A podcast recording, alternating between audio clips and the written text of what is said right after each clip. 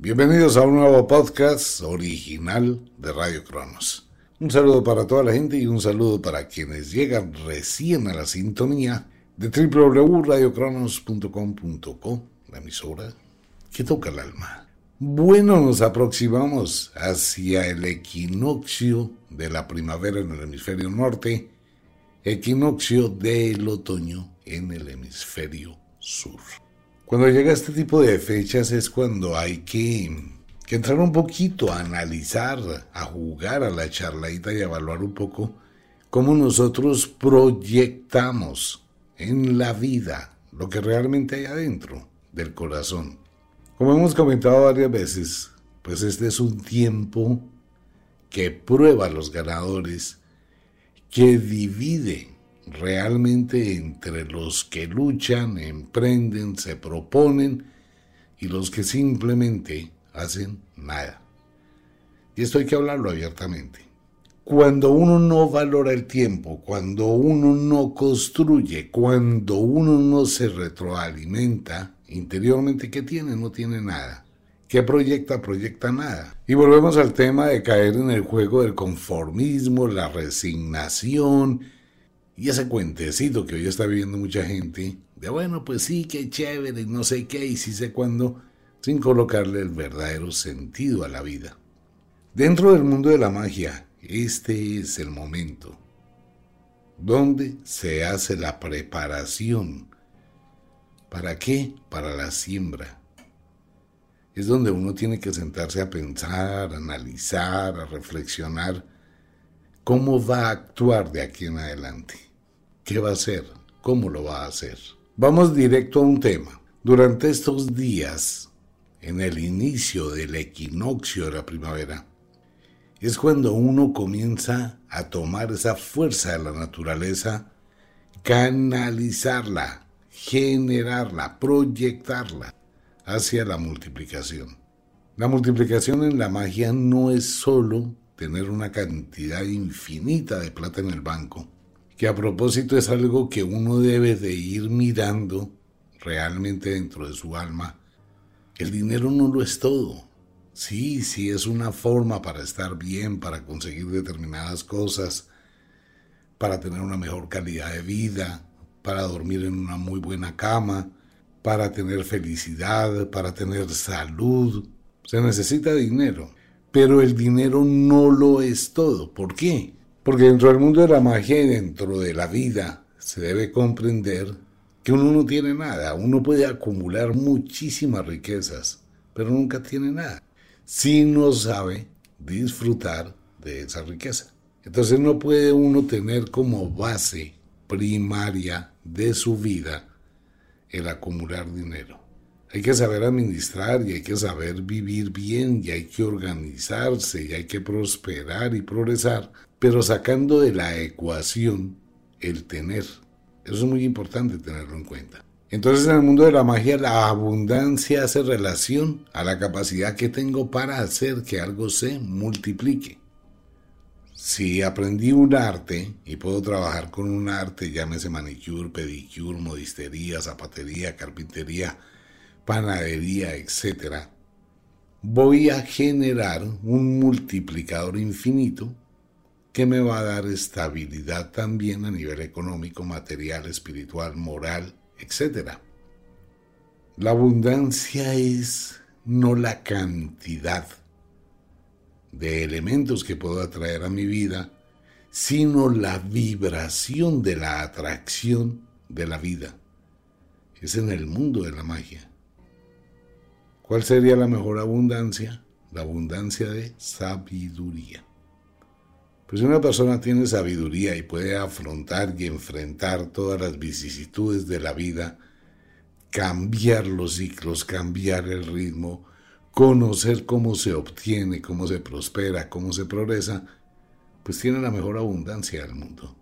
La plata no, porque la plata se acaba, se gasta, se pierde. Y a diferencia del dinero y de las cosas materiales, la sabiduría sí trasciende con cada ser más allá de la muerte. ¿Por qué? Porque nunca se desgasta. La sabiduría jamás se acaba, al contrario. Cada día va a ser más, más, más sabio.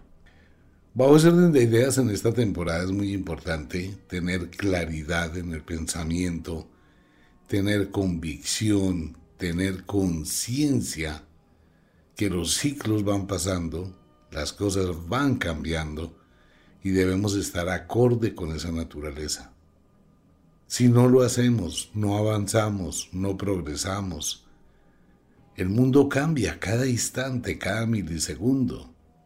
Al igual que hay mucha gente que gana, también hay mucha gente que pierde y también hay mucha gente que ni gana ni pierde.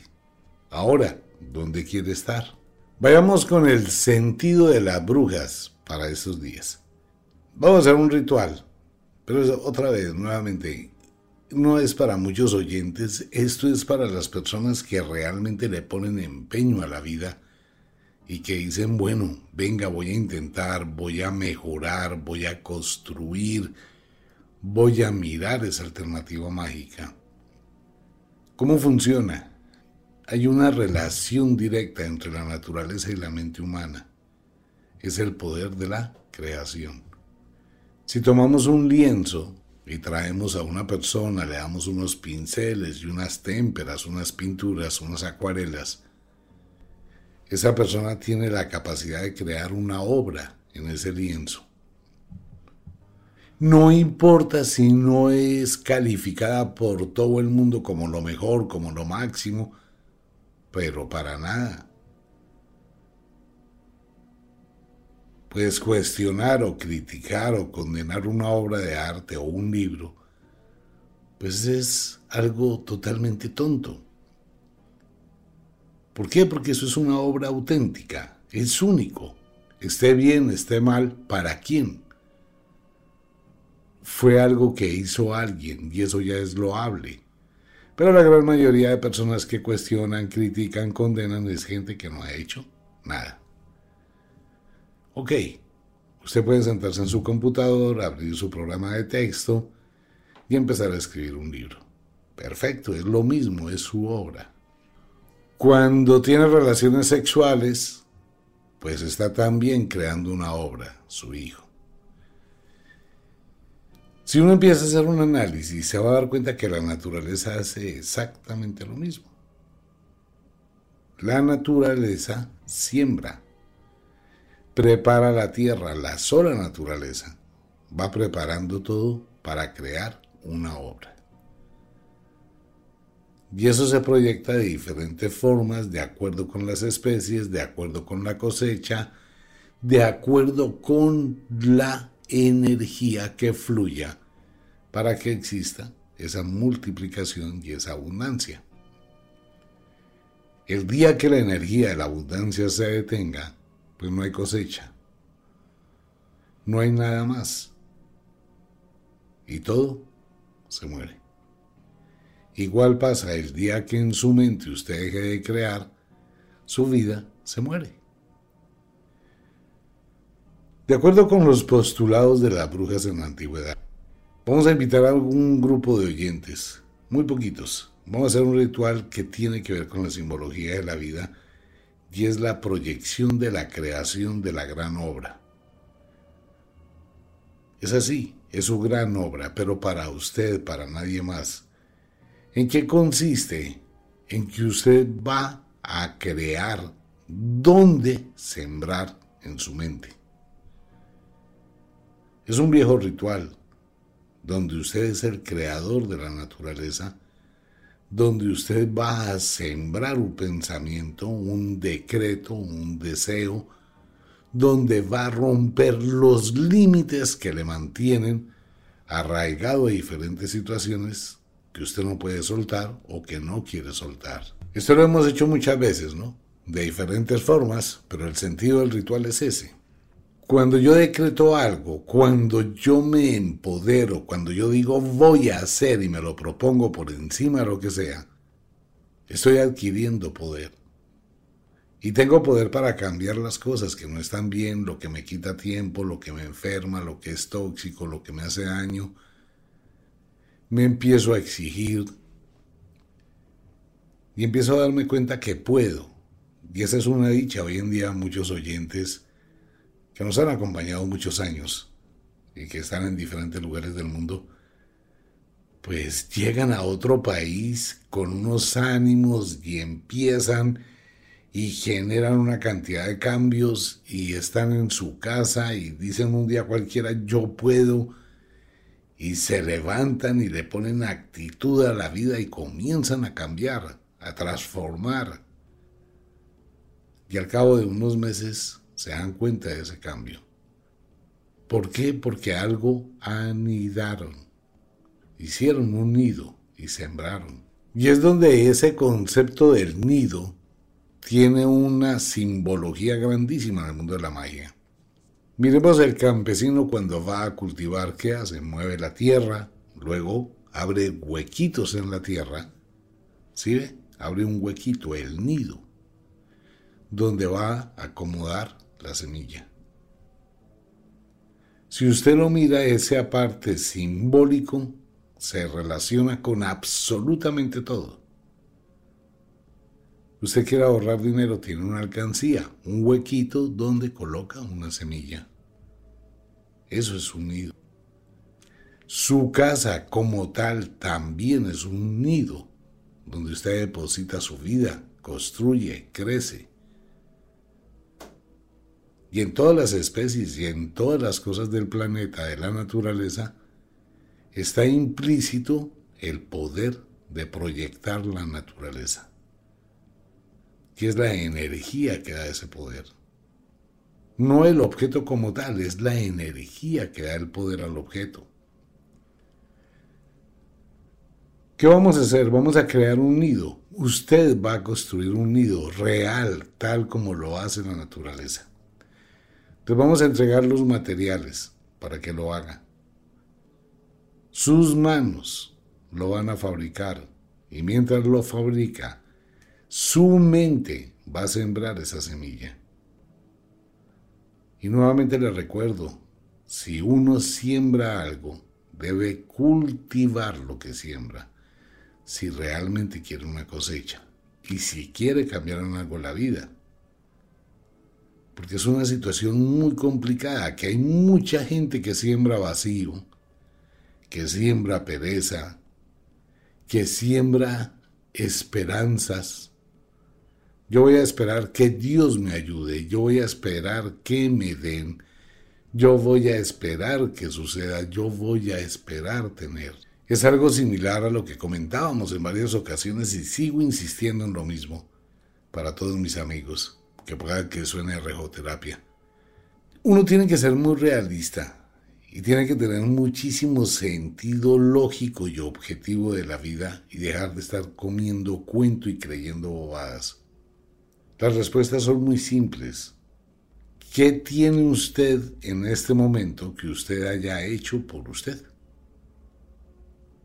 Entonces hay personas que se esfuerzan por alcanzar metas, por alcanzar logros, por construirse, por hacer una obra Mientras hay personas que quieren tener todo pero no hacen nada. Y eso es un problema. Porque nunca van a lograr nada. Hay que cambiar esa óptica mental y empezar a sentir el poder, su poder. Que la situación puede ser difícil, Ok, ese es un concepto mental que tiene la gente para escudarse. La pregunta es, ¿qué es difícil? ¿Qué es fácil? Quiero montar una empresa. Ok. Quiero estudiar una carrera. Ok. Quiero hacer esto. Ok. Eso es su destino. Usted quiere crear un destino. Sí, pero es que yo quiero que mi destino sea fácil. A ver, ¿cómo es definir fácil? Pues sí, yo quiero que las cosas se me den rápido. Vamos a suponer con el tema que me apasiona siempre, porque es muy relacionado con la vida. Vamos a suponer que una persona quiere aprender a volar un avión y quiere hacer curso de piloto. Ah, ok, perfecto. Entonces esa persona dice, bueno, existen dos opciones. ¿Hago el curso fácil o hago el curso difícil? Mm, ¿Cómo definimos un curso fácil de piloto o cómo definimos un curso difícil de piloto. Va a depender de las ganas que usted le ponga, de la actitud que usted le ponga, de la atención que usted le ponga, del estudio que usted le ponga, del poder que tenga para renunciar a su vida y concentrarse en su estudio. Pero no existe una forma que usted aprenda a hacerlo fácil. Tampoco existe una forma que usted aprenda a hacerlo difícil. ¿Por qué? Porque la aviación es algo de practicar todos los días. Absolutamente, todos. Porque es que no hay un día que usted diga que el despegue y el aterrizaje que hizo hace una hora es el mismo que volverá a hacer por la tarde. Cambian las térmicas, el viento, el peso, la presión, el estado emocional. Cambia absolutamente todo, la cantidad de combustible que tiene el avión. Nunca jamás existe dos despegues iguales y dos aterrizajes iguales. Nunca. Entonces no es que el uno sea más fácil y el otro sea más difícil. Son. No existe una vida fácil y no existe una vida difícil. Existe una vida. ¿Quiere hacerlo fácil? Repítalo. Exíjase, practique, repítalo más. Y lo va logrando. ¿Quiere hacerlo difícil? Deje de repetirlo. Y va a empezar a sentir que la vida es un problema, que la vida es una dificultad. ¿Qué hace que una persona tenga suerte? La capacidad que tiene de atraer la abundancia. No le presta muchísimo cuidado a las situaciones negativas, no se hunde en el dolor, no se da látigo, no vocifera, no pelea contra las energías de la vida, sino simplemente fluye con la vida y empieza a darse cuenta que va triunfando.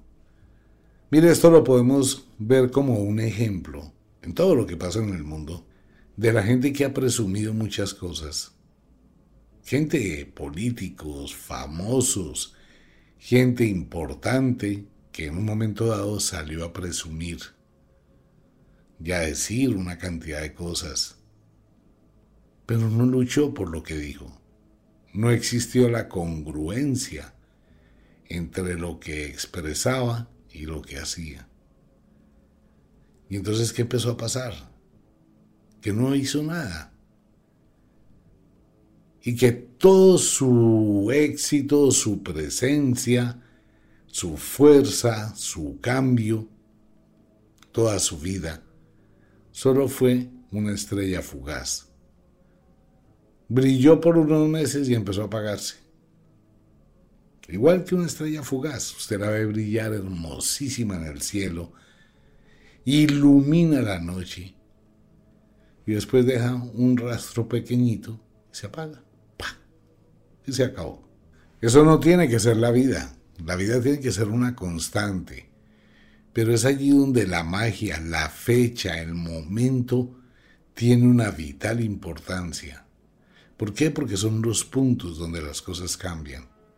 Cuando se llega al equinoccio de la primavera en el hemisferio norte, es cuando uno toma la semilla que va a sembrar en el otoño. Es donde uno dice aquí, aquí empiezo a pensar en el próximo año.